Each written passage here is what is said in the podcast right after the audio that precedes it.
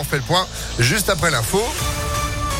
Et c'est avec Sandrine Ollier. Bonjour Sandrine. Bonjour Phil, bonjour à tous. Comment ça va Bien et vous Bah bien, tout va bien. Réveillé Regardez-moi. Ça va bien, bien Ah, réveillé. ça va, les deux yeux sont bien Ce ouverts. sera pas pareil demain.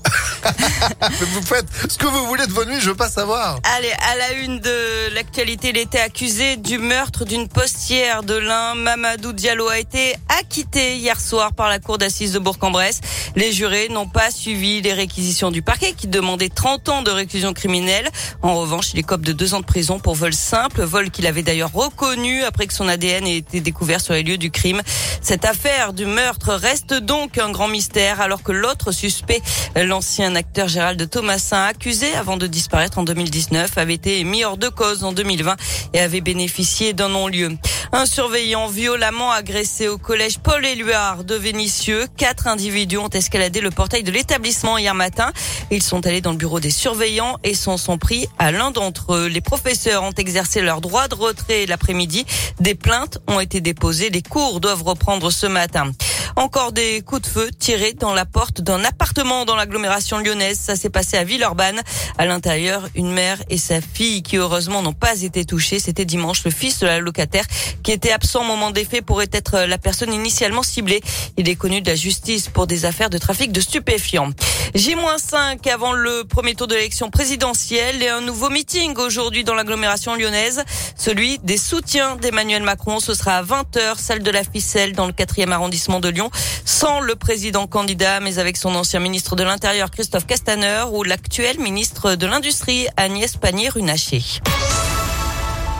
Les anciennes gloires de l'OL 2002 face à une sélection de célébrités, c'est l'affiche du match des héros le 10 mai à l'OL Stadium, un événement caritatif organisé par OL Fondation au profit de l'UNICEF qui agit pour les enfants victimes de la guerre en Ukraine. Un match de gala avec des artistes, des sportifs comme Tony Parker, Christian Carambeu ou Robert Pires et les premiers champions de France lyonnais il y a 20 ans, Grégory Coupé, Sidney Govou, Chris, Philippe Violo et les autres.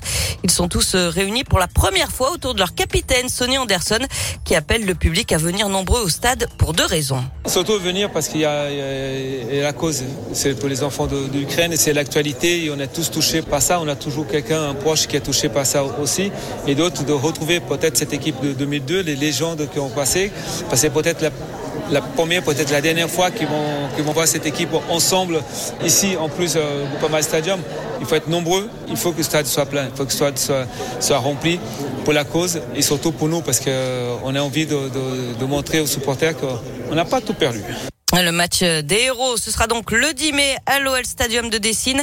La billetterie est déjà ouverte, place à partir de 10 euros. Le match sera retransmis sur l'équipe TV.